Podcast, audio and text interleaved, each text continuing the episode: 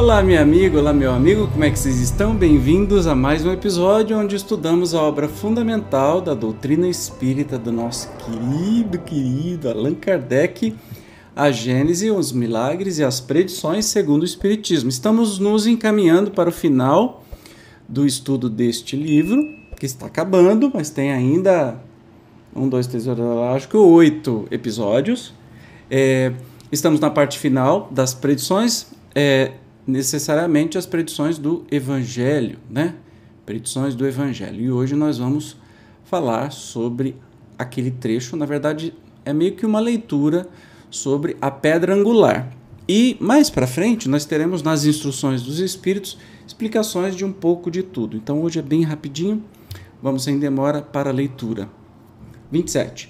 Não lestes jamais isto nas escrituras a pedra que os edificadores rejeitaram se tornou a principal pedra do ângulo? Foi o que o Senhor fez e nossos olhos o veem com admiração. Por isso eu vos declaro que o reino de Deus vos será tirado e será dado a um povo que dele tirará frutos. Aquele que se deixar cair sobre essa pedra se despedaçará e ela esmagará aquele sobre quem cair. Forte isso, né? Sobre pedra angular, que todo mundo rejeita e na verdade vira a principal pedra de uma construção. Quando chama pedra angular, é a principal pedra de uma. Hoje não tem mais, né? Mas assim, a pedra onde a construção se sustenta. É um, uma alegoria para dizer sobre a principal. A, a pessoa sendo como principal rejeitada por muita gente, e aí ele diz assim: que o reino de Deus vos será tirado e será dado a um povo que dele tirará frutos. Ou seja, não, não adianta ficar é, perdendo tempo se tem pessoas que não aproveitam, por exemplo, os ensinamentos de Jesus, que isso vai ser de alguma maneira tirado desse povo e dado para outros que aproveitam. Enfim. Tendo ouvido de Jesus essas palavras, os príncipes dos sacerdotes reconheceram que era deles que o mesmo Jesus falava Quiseram então apoderar-se dele, mas tiveram medo do povo que o considerava um profeta. Isso está em Mateus. Olha que interessante. Se tem uma turminha que praticamente o evangelho inteiro Jesus passa, aparece descendo a lenha, eram os religiosos da época. Aqui, mais uma prova, né? Os príncipes dos sacerdotes.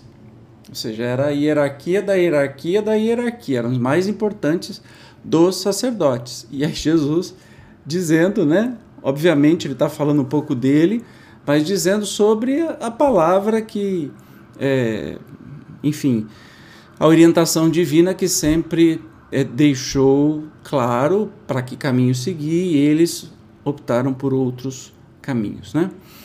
A palavra de Jesus se tornou a pedra angular, isto é, a pedra de consolidação do novo edifício da fé erguido sobre as ruínas do antigo.